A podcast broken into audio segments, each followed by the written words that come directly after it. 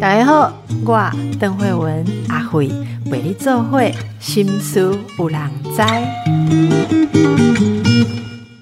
大家好，其实每隔一段时间，我们就会听到有长者走失的消息。有些走失的长者其实是有失智的状况。之前我们在访问刘秀芝医师谈到失智症的问题的时候，我收到很多听众朋友的询问啊，就是呃。呃，交心的家属哦，常常就有发文说，到底要怎么样来照顾我们这个呃容易走失的失智症的长者哈？我们今天邀请到台湾失智症协会的理事长徐文俊，文俊理事长，先欢迎我们的理事长文俊，文俊理事长你好，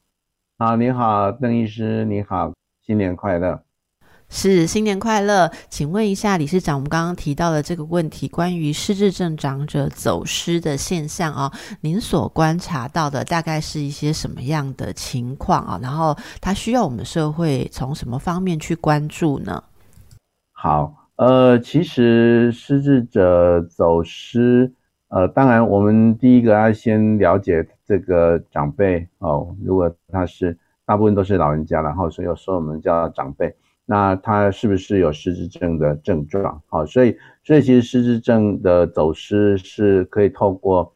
早早期诊断，好，然后来预防。好，那那再过来就是有一些的预防措施。好，那预防措施包括很多用用这个山西的产品来，是有一些的跟警方的这个合作哈，然后也有一个走失的这个目标啊，这些防走失的目标。这个这些都是可以用的方式，好，那呃，我想可能及早预防比较重要，好，那如果我我们有时候会遇到一些的这个呃病人的家属，就是家属把病人带来的这个第一个症状是走失哈，但是其实其实老实说，走失通常不会是第一个症状，走失通常指的就是说他可能他的认知功能已经到一个程度，他没办法记住他的。地方，然后方向感都丧失了哈，那甚至连问题解决的能力都没有了哈，所以这个时候才发现其实是有一点点晚哈，所以早期诊断还是最重要的。其实刚才提到的哦，那很多人根本都是当走失，然后甚至找回来才去看医师嘛哦，所以也想请教一下徐医师，您的临床经验里面啊，这个早期发现目前大家做的如何？哦，是说民众还很需要在可以增加敏感度吗？从哪些方面去增加？哈，可以请您跟我们分享一下临床经验吗？呃，我想呃，失智症很重要的一个。一个呃想法就是说，其实很早期的时候症状其实蛮轻微的哈。那那失智者常常自己是可以解决的哈。所以所以老实说，如果这个譬如说记忆力不好，然后重要的这个会议他没办法参加哈，或者是跟一群好朋友约好了要要聚餐，已经很久没聚餐了，然后没去哈，那这个记忆力的丧失啦哈，或者是。开始老人家不太想，比如说妈妈不太想煮饭了，哈，那那这个不太想煮饭，当然有可能他在煮饭当中有遭遇到了某些的困难，包括如何预备菜，哦，预备这些食材，然后如何规划这个呃食食谱，哈，就是菜单。那那等到他哪一天他其实觉得他做出来有困难，然后的时候，其实就才会被家属给发现，哈。那还有就是说，譬如说这个语言的能力不好了哈，就是他也表达不清楚，哎，那呃话说不清楚。那另外就是家人说的话，他可能这个呃听听不太懂啊，所以这个沟通上的问题，有时候也是早期的症状。那我们在网络上应该都可以找得到这个叫做失智症的十大警讯啊，所以刚刚大概提了几个，譬如说记忆力减退啦，然后。这个呃问题解决的能力变差了，原来熟悉的这个工作它变得不能做哦，然后时间地点的混淆哦，那有时候搞不清楚现在是什么时候，现在是什么地点哦，那当然但是其实不完全就是时间地点的混混淆，这一点就会造成走失，因为我们走失了以后，其实还有很多的解决能力，好，比如说叫计程车啊，我可以说出来说我家住哪里啦，哈，或者是甚至可以问路人啊，我记得我家地址啊，哦，所以其实单单单单一项的时候，其实病人自己他也许可以解决，好，所以通常我们知道发现病人走失的时候，都已经是严重一点的，好，那那十大情绪里面还有包括譬如说语言能力，刚刚提到好提到的。然后东西摆错地方，然后又找不出来，哦，甚至有时候这个找不到东西的时候，就会怪别人把它偷走了，哈。所以妄想有时候，妄想有时候是也是一个很早期的症状。那家属常常会搞不太清楚，哈，说我又没怎么样，你为什么要怪我这个怪我那个，哈。那当然妄想还有很多很多不同的形态的这个妄想，哈。那等一下也许可以聊一下。那再过来就是社交。那个的能力变差了，或者是不想要去哈，那这个这个社交变差，其实它的背后的因素也很多，但是表征上就是你就会看到说，哎，要不要在一起一起去跟谁吃饭啊？我不想出去，这个我没兴趣，或者他原来都会去都会去这个运动去运动公园做早操的，他也慢慢就不去了哈。这中间呃，有时候他的这个这些的改变，其实都是一个很很早很早期的一个。症状，那最后就是情绪跟个性的改变，就是呃，我们常常说这个，刚刚有提到妄想啦、幻觉，但是事实上最早最早的这个呃个性改变，有时候是变得比较容易生气，还有忧郁哈，所以忧郁跟忧呃焦虑哈、易怒这些可能是早期就会出现的。那这个十大警讯，其实每一个家属哈，每一个人其实都要能够清楚，这个是很重要，所以我们。要要解决失智症的问题，其实是势能教育是很很基本的。哈，那我们现在我们现在国家我们的政策就是本来要从这个三三三哈三三三其中一个三就是百分之三的人哦对失智症要有正确的认识了哈，所以你知道百分之三其实表示说我们对于这个失智症的认识还是非常非常的少。好，一百个里面只有三个它是有正确的认识。那我们这个失智症的国家政策，我们的目标，第二期是要到百分之五，第三期是要到百分之七，哈，所以单单从三五七，其实就是一个一个很很已经是一个很大的门槛了。但是但是这个失智症家庭这么的多，哈，我们预估我自己预估就是，我们大概如果家里的这个呃。长辈失智长辈的这个家庭里头，大概大概呃，应该有以家庭为单位，我觉得应该有十分之一的家庭应该都是有问题的哈。那十分之一的家庭哦，嗯，是是，如果你如果父母亲就是你家里有长辈已经超过六十五岁的哈，嗯嗯，那那整体那也有另另外一个说法，就是说如果这个呃这个这个夫妻两个人他的这个公公婆婆，然后岳父岳母，哈，都已经八十岁了，哈，这四个人如果都在都八十岁，他们有得到失智症的四个里面有一个的机会大概是百分之百，哦，因为因为八十岁以上就是二十 percent，哦，每五人有一人，对不对？每五人有一人，对，所以所以几乎都百分之百，因为我们有现在八十五岁、九十岁的其实大有人在，哈，所以。所以，当家里有这样子的长辈的时候，就大家都应该要认识，哦，所以正确的认识失智症的，我们要教育的对象，其实我觉得最重要就是四十岁到六十岁的这个这个人，哦，那那如果要做全民教育，我们一直在推就是小学生的教育，哦，小学生的教育，小学生的学校这么多家，那我们大概在。在中年，在中年级、高年级都安排一个一个学习单给他们去做暑假作业。哈，这个其实普及率就会非常的高，因为因为一旦有这个学习单，小孩子会学习到，家长也会学习到，好，那学习单的目标就是六十五岁以上的老人，好，所以所以其实在家中的三代都会关注到这个问题，好，那这个。这呃，另外，我们现在在台湾市政协会，我们也很努力在做大学生的倡议，好，让这个大学生来参与，呃，不论是失智症的宣导、科技，哦。或者是政策的倡议哈，那让他们我们用竞赛的方式哈，让呃我们的这个大学生，不论他们是在社团或者是他们特别的这个科系哈，对这个失智症所需要的，他们能够去关注，那让他们来报名。你知道我们去年做这个倡议的时候，呃，这个报报名总共有一百六十几对，哇，这么踊跃哦。是是，所以其实大学生一方面他们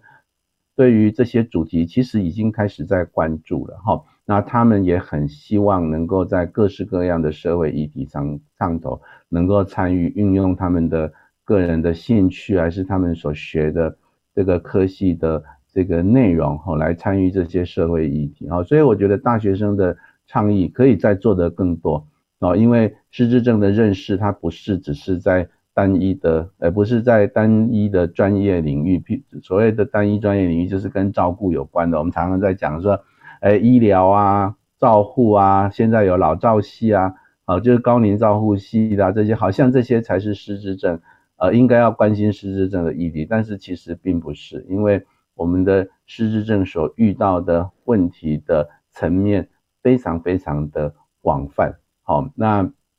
包括刚刚有提到的。失智症的走失，哈，如果我们今天用这个来主题来说，其实失智症走失的这个呃议题呢，它就不是单纯的医疗问题。当然，它是一个医疗问题，因为我们要早期发现他的认知功能有障碍的时候，我们要去就医，要诊断，然后，然后，然后医院要有这个资源，医师要有兴趣，然后医师要有团队，然后要要有足够的检查的。这个能力哈，包括说要做正子摄影，甚至现在还可以抽血来做这个血液的标记哈。那然后该如何去做治疗哈？所以对于治疗，医师也是需要被被训练。那照护端的话，就是对于失智症，必须要懂得如何去照顾他们。但是我觉得像这样子的问题，专业上面的问题，其实所所所着力的大概都是在百分之二三十的。这个时间上的比例，大部分的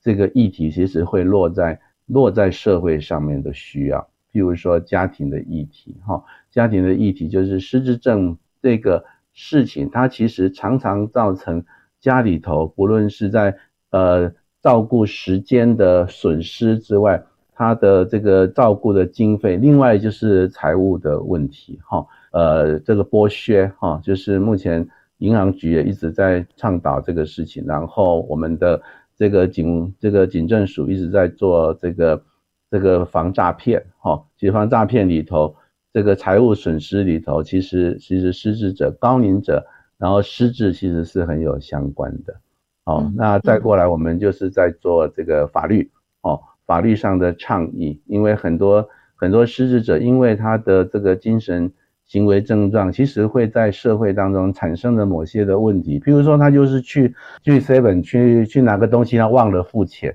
那那个这那个摄入变成偷偷窃，好，那所以怎么证明，然后怎么去，所以这个其实严格来讲，它已经不是一个医疗问题，而是在法官、在律师、在检察官这一端，他们要对失智症可能产生的这些问题，好，那它到底是一种一种故意的。的犯罪，或者是非故意啊，或者是他纯粹就是因为病情所引起的，其实他在这个论刑上头其实是有差异的哦。那那这个这个太多太多议题了哈。然后另外，我们现在在照顾，我们现在在在谈这个，像我是也在负责失智症中心哈。那我在长庚失智症中心，其实我们在临床上我们也看到说，其实照顾最困难的其实不是。不是说不一定，就是说我我我需要帮这个长辈拔屎拔尿，要帮他换尿布。其实这个请个外劳，请个这个看护，也许现在又有长照的，其实就可以可以解决大部分的这个障碍哈。只当然要一点经费，但是有时候有一些家庭，他们其实遭遇到失智症带来最大的困难，并不是在照顾，而是它会造成家属之间的纠纷。哎，是那个我刚刚在听徐师讲这许多，我就是觉得很感动，因为我们也知道说，徐师你临床医疗一定很忙嘛，哈。那其实我刚刚本来想要问您说，为什么您会愿意就是还到协会来做这么多的事情，然后整个协会大家愿意这样做这么多的推广？但是您刚刚的回答，我想大家都可以想象到，呃，临床上接触那么多的病人，您一定看到很多的层面，除了医疗之外，需要一起来。处理像你刚刚谈到呃法律呀或这些层面到底有什么现在还不足哦，然后这个理事长带领大家还在追求哦，还在倡议的。好，继续来请教我们的理事长，也是我们的徐医师哦。刚才说到失智症，呃，需要整个社会来关注，因为它就是我们每个人要面对的一个新现象，其实也不新了啦。哦，就是如果是高龄化社会，这是我们每个人的责任。那在呃。公共领域的层面，包括法令上哦，您曾经提到说，诶，可能对失智症要有一个更专注或全面的关注，那是像专法这样子的想法吗？呃，是，是因为刚刚刚有提到哈，其实如果我们就这个所提到的那些议题要去参与的这个政府部门哈，就有很多了哈。刚刚有提到教育部哈。那卫福部当然是这个不在，这个不在话下哈。那再过来就是内政部的警政署哈，然后然后法务部哈，那再过来就是金融局、经济部的哦。那呃，那还有一个像我们现在在做这个社会处方签，其实也要透过目前所有的这些公共艺术，还有这个展展场啊呃，我们可以开出这个社会处方签哈，那社交处方签。啊，所以这个其实，在在文化部也是需要参与的，在科技上头，就是就是目前的数位部啊，哈，那数位部其实会涉及到这个脸部辨识啦这些的问题，哈，那那我们还有交通部，哈，因为其实也会也会这个走失，当然其实跟交通也有一点关系，哈，还有在交通部上交通上头还有一个就是失智者的驾驶的问题。哦，他开车的时候到某一个程度，他到底可不可以开车？哦，所以，所以，所以整体来说，其实这些都应该要有一个能够涵盖在这当中的一个呃，不论是呃法规或者是法案哈来做处理。那目前我们台湾其实是有这个呃失智症政策纲领二点零哈，嗯，那这个是台湾失智症社那个。呃，协会我们当时我们就是呃呃政府本部呃这个委托我们去草拟的，我们觉得这个是很棒，也是很大的一个进步。然后我们台湾是全世界第十三个国家有这样子政策的的国家，哎，但是其实这个政策纲领目前还是局限在这个呃这个我们的卫福部当中，哦，所以其实其实它的层面还不够广，哦，那。所以，那另外一个就是照护的，呃，这些所需要的这些费用的问题，好，所以，呃，以美国跟韩国，呃，以以美国跟韩国来说，现在他们都已经有专法了。那尤其是在美国，他们的专法，他们其实就是要强调在各州，还有在联邦政府都要有一定的，就都要一定要有一个委员会，然后一定要编一个程度的预算。哦，然后来从从事这个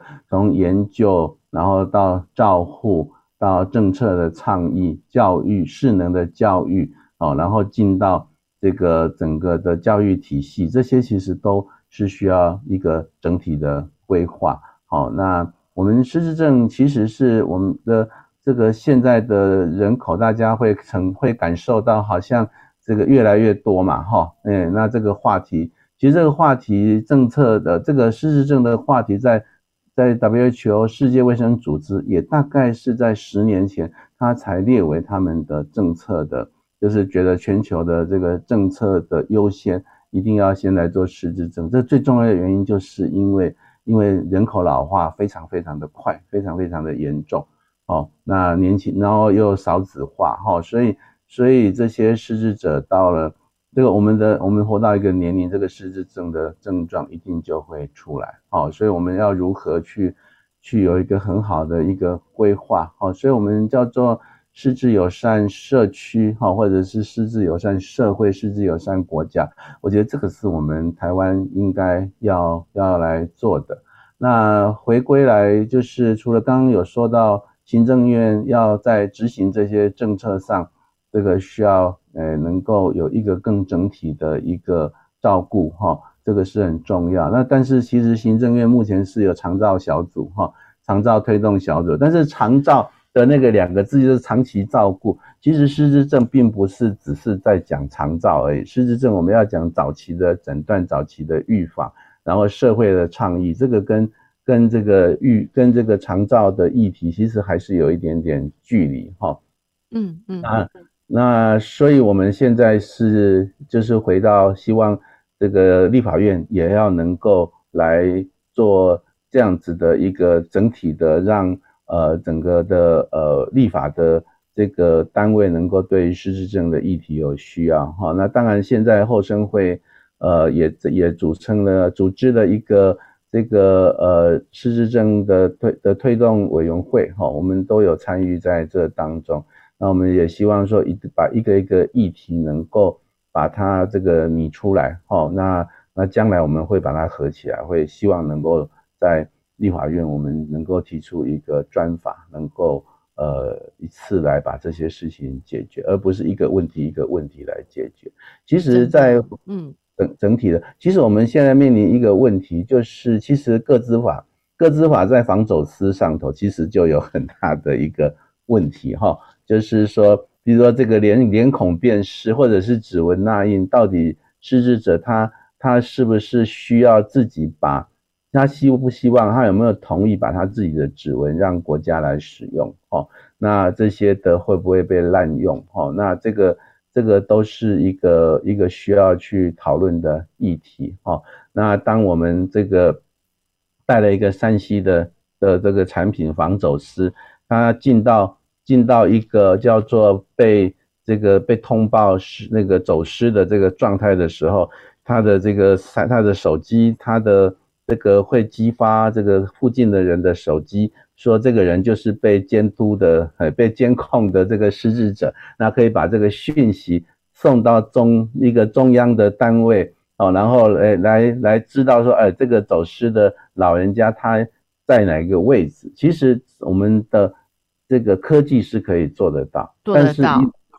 对，是可以做得到，但是就是这个隐私的问题，那就是相关附带的议题很复杂。好，监督是保护他的人权，还是因为过度的监督而危害到他的人权？哦，那这个拿捏真的是需要全民的一个一种意识哈，从全民的一种意见，我们才能够去达得到一个折中点。哦，所以这个。防走失这个走失的比例，可当当然，我们现在这个呃，这个行政院所公告的，就是其实整个走失人口，这个好像每年有在递减，但是高高龄者六十五岁以上的走失人口其实是增加的哈，增加，那表示说失智者的这中间失智者的比例应该是不少哈，那那除了这个离家出走之外哈。这个这个数据是这样哈，离家出走在走失的这个当中呢，离家出走大概是占了一半以上，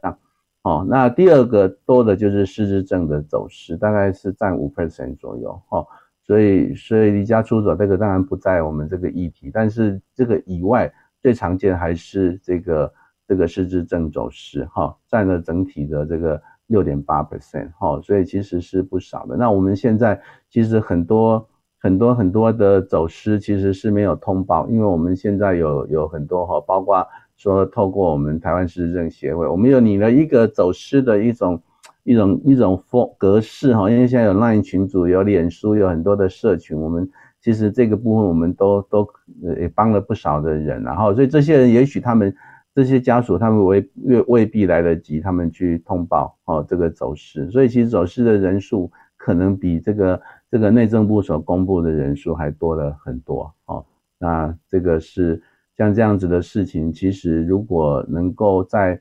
更多的科技来做，那我们就会变成这个，其实可以把它属于这个社会安全网的一部分哦。那我们怎么样？我们生活在我们这个社区里头，可以自由的行动，跟一般的人一样，能够到处去走，然后你不怕走丢，因为因为你有一定的讯息可以来把你带回家。好，那轻度的失智者，他可以在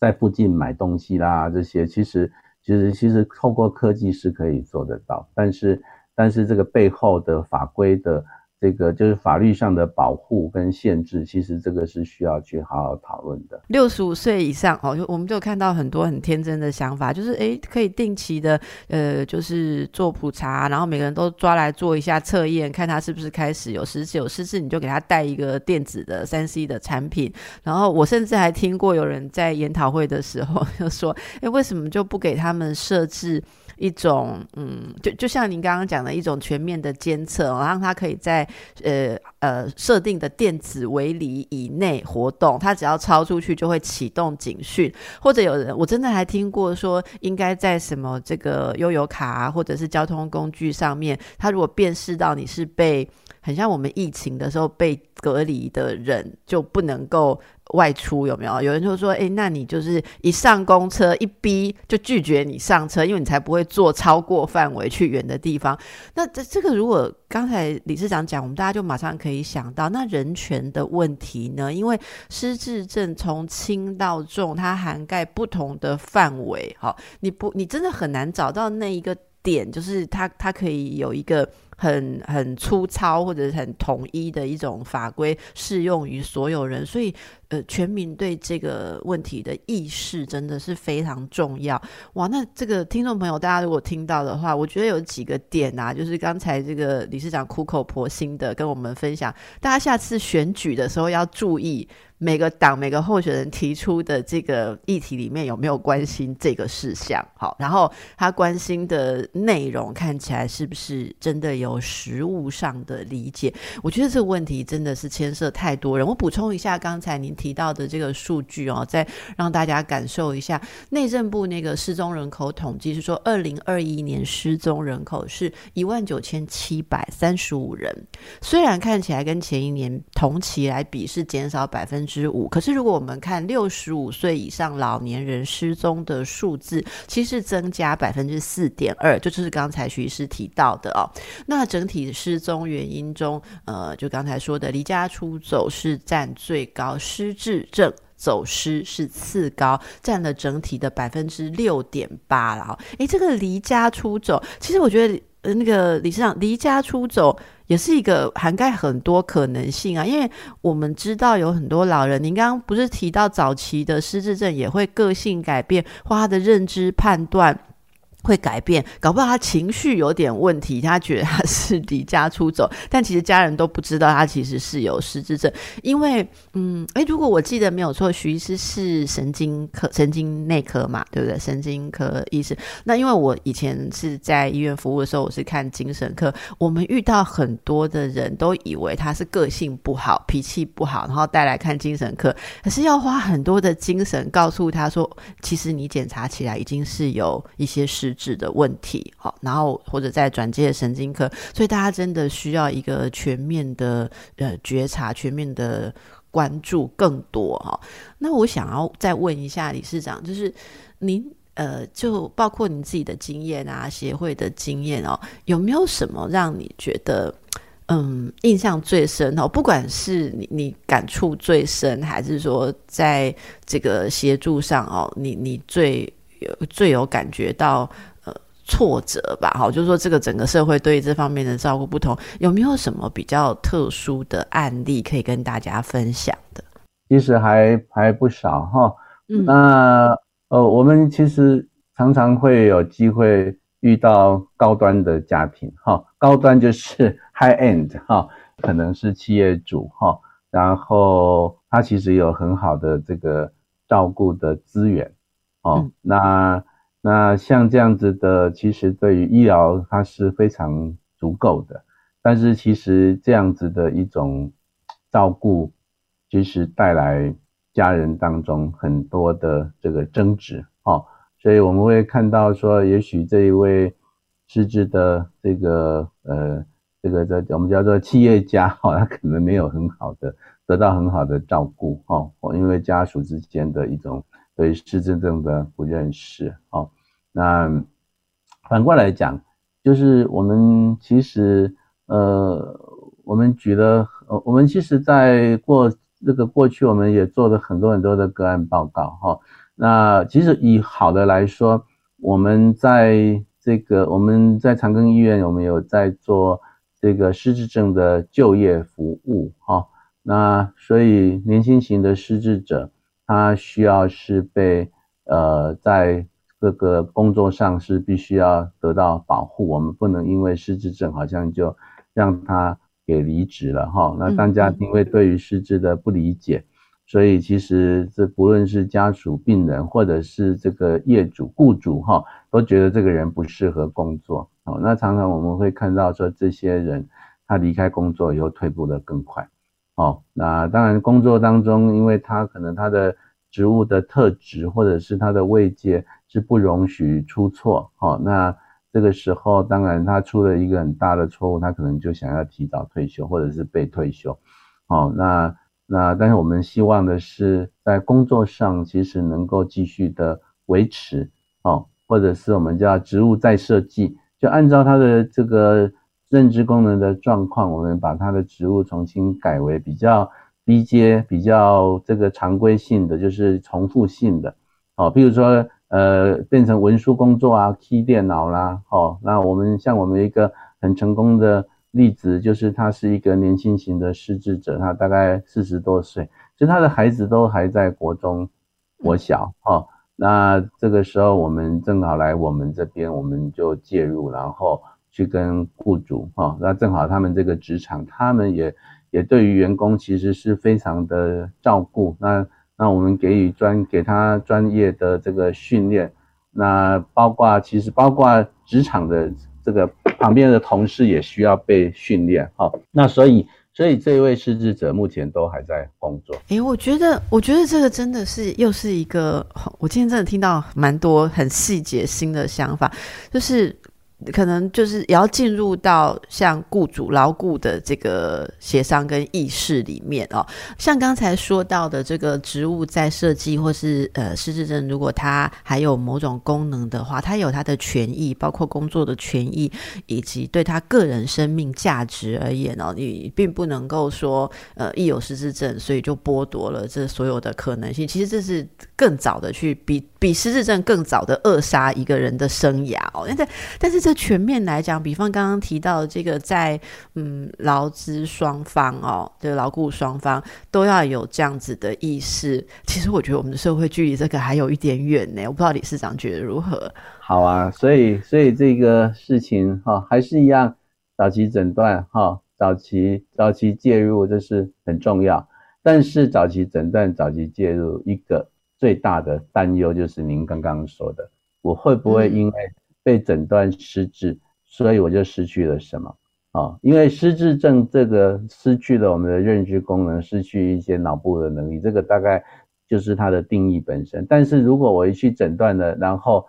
被我雇主知道，他会不会把我给退休了？哈，那个当这个我我我在做某些事情，我家人就不让我做了，哈，所以所以很多人害怕确诊，其实是在这个保保护措施上头。哦，是一个很重要，我们必须要去做好的。好，所以它的防护措施，好，譬如说我确诊了，那在呃，譬如说在我们还是讲职场，哈，那我还是可以维持我哪些的功能，哦，那这个我还可以维持我怎么样子的功能的时候，我可以做什么样的工作？哎，我觉得这个是劳动部我们在。这个工作权上头是必须要定义的。那如果把这个再延伸出去，就很多很多了哈。那举个例子，我们回来刚刚有提到驾驶的问题哈。这个有在在美国有一些州就是被确诊失智症之后，那个那个驾照一是要通报，驾照就会被这个驾驶执照就会被取消哦。那啊当然不是每一个州都这样，但是现在发现这个问题其实也蛮多的哈，因为当然不不，你要给他取消驾照，就是他不可以上高速公路啊，因为他不是只有他自己会会会产产生车祸，他产生车祸会影响到第三者，影响到别人哈，所以那个是一个公共安全的问题。但是反过来讲，你一旦诊断他失智就把他吊销的时候，其实他的这个失智症不是那么严重，他其实是可以开车的哈。你剥夺了他这个开车的权益，他在社区的活动，尤其像美国这样子的地方，就会很很多的问题。那在台湾也是一样，其实我们曾经经历过。这样子的一种争议哈，就是说，哎，反正就可以搭公车、搭捷运哈，那好像你就不用驾照嘛，就把它取消，不要摩托车、摩托车、汽车就通通取消。哎，但是偏乡一点的，在譬如说云林嘉义那种地广人稀的地方，它根本没有什么公车啊，所以你不可能叫长辈他失智年这个那个很轻度的失智者就不骑摩托车。他一定要去搭公车，很多地方就不能去哈，所以我们在台湾目前所得到的折中点就是重度的失智症是可以吊销他的执照，哦，那除除此之外，轻度及轻度其实是还没有办法得到这个中间有一个共识哈，所以回来说这个这个职场的问题其实也是这样。